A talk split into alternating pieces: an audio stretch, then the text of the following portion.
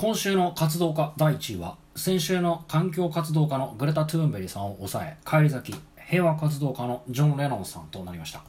いやーやっぱり返り咲きましたね。10月の投票のメガネが似合う有名人でもジョン・レノンさん1位取ってましたしあ先月の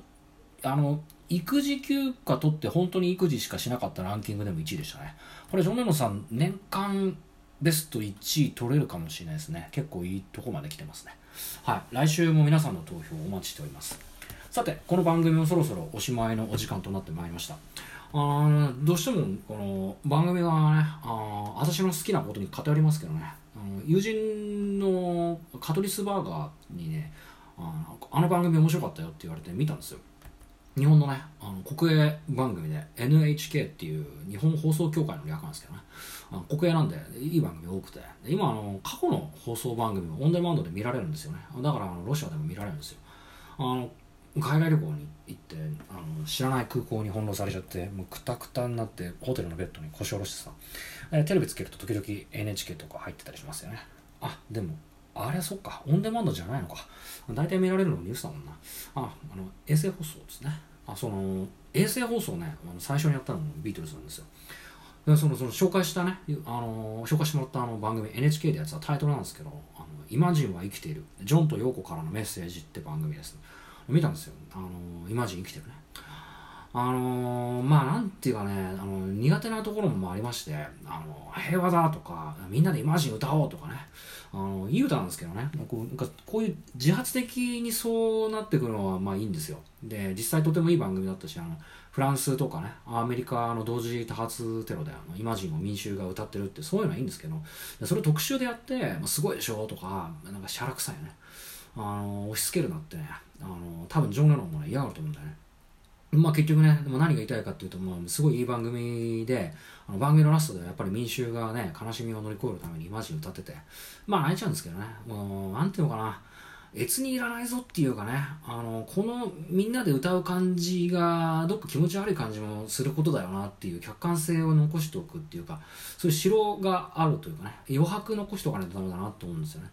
まあ、いろいろ言ってますけどね、まあ、実際いい番組で、あのジョン・レノンと小野洋子がどう出会ってどういう生活をして最後のアルバム「ダブルファンタジー」を発表するかっていう番組でね。まあ7割はね知ってる内容だったんですし、あのそのうちまあビートルズとね、あのビーチボーイズの特集なんかもねこの、あの私の放送でやりたいなと思ってますけどね。私あのジョン・レノンポール・マッカートニー、まあ、好きですけどね。あのどっち派とかってよく言いますけどあの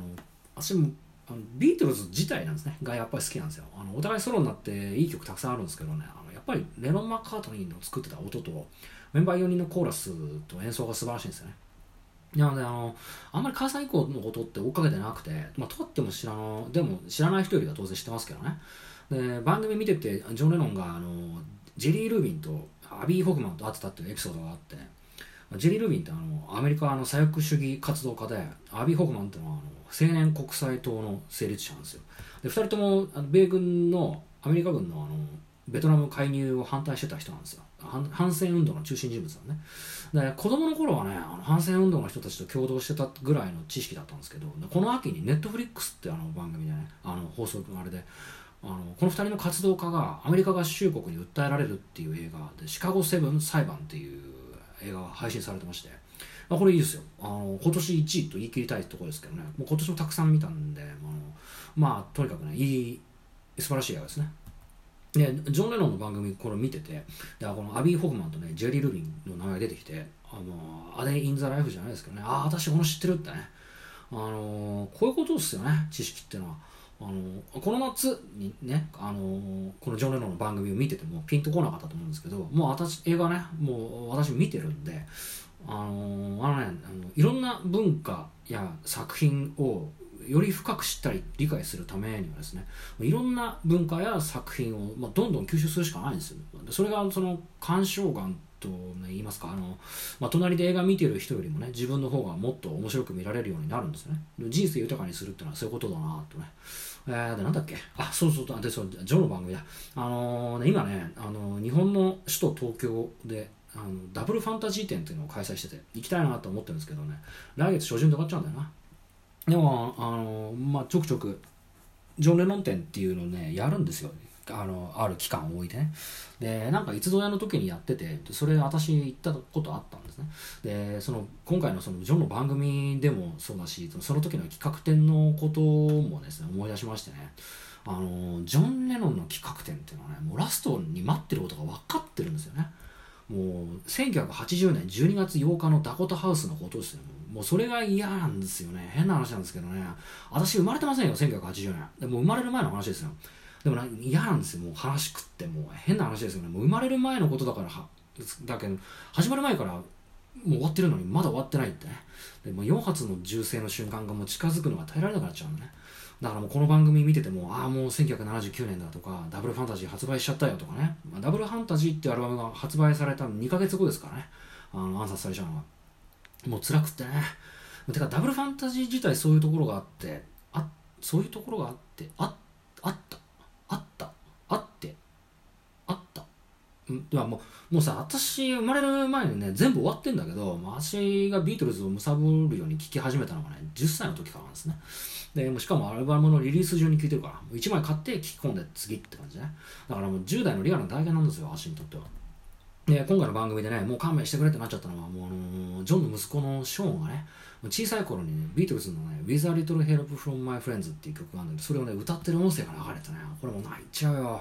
大好きな声だしね。あの子供が歌ってるのも良かったしね「Do you need」つってねこう歌ってて。でお父さんはビートルズなのってもう参っちゃうね。で実際ねもうあのー、あんまり聞かないんですよビートルズ。もうなんなんかこういうと難しいんですけど聞きますよそりゃ。あの聞かない人に比べたら一応1年に1回ぐらいはビートルズのアルバム全部多分聞いてるんですよ。まあ、あんまり聞かないっていうのはあの10代の頃みたいに毎日毎日ビートルズしか聞かなかった頃と比べてあんま聞かないです。よ他に聴く曲ややることもあるからね。でそれでそうなあの年末なんかはね昔通してねアルバム最初のアルバムから最後のアルバムまで通してね全曲聴いたりしてましたね。でもそういうことはもうしないしできないですね。でもうあの番組の中でねビートルズの曲とかねあのジョン・レノンのソロ曲が流れるとねあのね不思議なもんっていうかまあ三つ子の魂っていうかですねあ全部まだ歌えるんだな。で番組見ながらねあの今度そしたらねギター引っ張って持ってきちゃったりしてさ弾くのよヘルプとかね。そしたらさ今日が乗っちゃってもう楽しくなっちゃってさもう番組ね一時停止してね30分ぐらいギター弾いてましたよね。アホかったねもうね。いやもうねそれで真心ブラザーズっていうバンドがねあの日本にいるんですけどねこのロックバンドがあるんですけどね。その真心ブラザーズの、ね、背景ジョン・レノンっていうねこれがまた名曲があるんですけどね。あの歌詞ねあのビートルズを聴かないことで何か新しいものを探そうとしたっていうのを字でやってるとこありますからね。あのまあ、とにかくねあのジョン・ポールじゃなくて、まあ、ビートルズが好きだとかね言ってますけどそれはジョン単体としてだってね好きですよ。もうそれはそうですよ。もうなんかね久しぶりにねそれを思い出したテレビ番組でしたね。あのもう普段あんまり意識してないんですけどね。でも染みついちゃって浸透浸透しちゃってるんですな。あのこのダサいおじさんを神様みたいに見上げてたなっていうのね参っちゃったよもう。もう参っちゃったってのはさもうあのこの番組を見たせいでねまたジョンのアルバムとかねあのビートルズのアルバムをね今今聴いちゃって。そしたらあのハッピークリスマスがねあのジョン・レノンとヨーコのねハッピークリスマスが流れてきちゃってさ。だからクリスマスにこの曲聴かなかったのに今聴くのかよってね、まあ、というわけで今回はここまでです、えー、最後に明日のロシアのお天気です、えー、地名天候最予想最高気温予想最低気温の順番にお伝えいたします。ウラジオストック晴れのち曇りマイナス11度マイナス15度。サンクトペトルブルグ雨時々曇り。3度1度。ハバロフスク。晴れ時々曇り。マイナス23度マイナス32度。